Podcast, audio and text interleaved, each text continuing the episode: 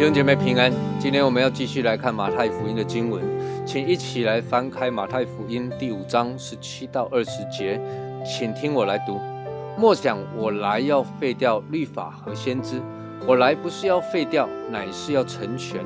我实在告诉你们，就是到天地都废去了，律法的一点一画也不能废去，都要成全。所以，无论何人废掉这诫命中最小的一条，又教训人这样做，他在天国要称为最小的；但无论何人遵行这诫命，又教训人遵行，他在天国要称为大的。我告诉你们，你们的义若不胜于文士和法利赛人的义，断不能进天国。这段经文，耶稣告诉我们，他来不是要废掉律法和先知，而是要成全。接着又说，就算天地都要废去，但是律法的一点一画也不能废去，都要成全。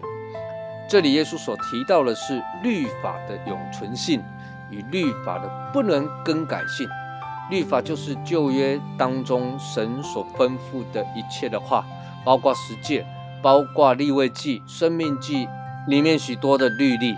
这些律例、诫命、典章可以说是犹太人生活行为礼仪的行为准则。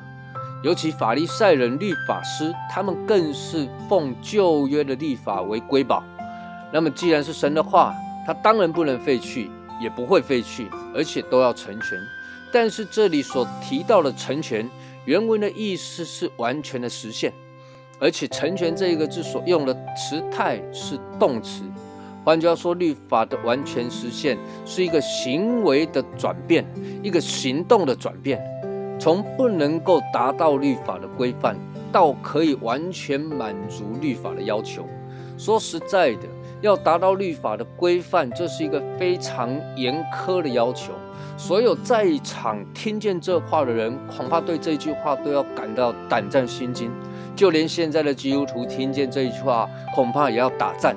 因为神所提到的律法的标准实在太高了，比如下一次我们要读到的经文所提到的不可杀人，但是就算动怒就是杀人；不可奸淫，但是就算看到妇女有邪念，那就是奸淫。那么这个要求对人来说如何能够达成呢？甚至耶稣二十节还说：“你们的义若不胜于文士和法利赛人的义，断不能进天国。”法利赛人与文士可以说是当时在表面上看起来最近前的一群人了。既然还要超越他们，耶稣这是什么意思呢？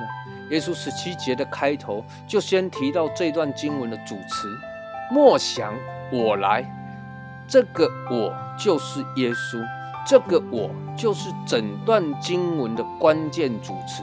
也就是说，耶稣来到这个世界上，他就是要成全律法的主要关键。如何成全律法？两个层面。第一个，从神的角度来看，律法将众人都圈在罪里，罪的工价乃是死。哥林多后书三章六节，这里讲说，因为那字句是叫人死，圣灵是叫人活。字句所指的就是律法，但是感谢主，耶稣代替我们死在十字架上，满足了神的公义，成全了律法死的要求。但这也并不是说，因为耶稣的救赎，因为耶稣的代死，人就可以为所欲为，人仍然要有积极的作为。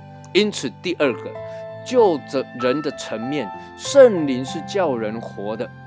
耶稣应许我们，他要赐下圣灵保惠师住在我们里面，引导我们，带领我们，加力量给我们，使我们可以被提醒、光照与管教，以至于可以一步一步的有力量去达到神律法的要求。亲爱的弟兄姐妹，愿我们都能够打开属灵的耳朵，静心聆听圣灵的声音。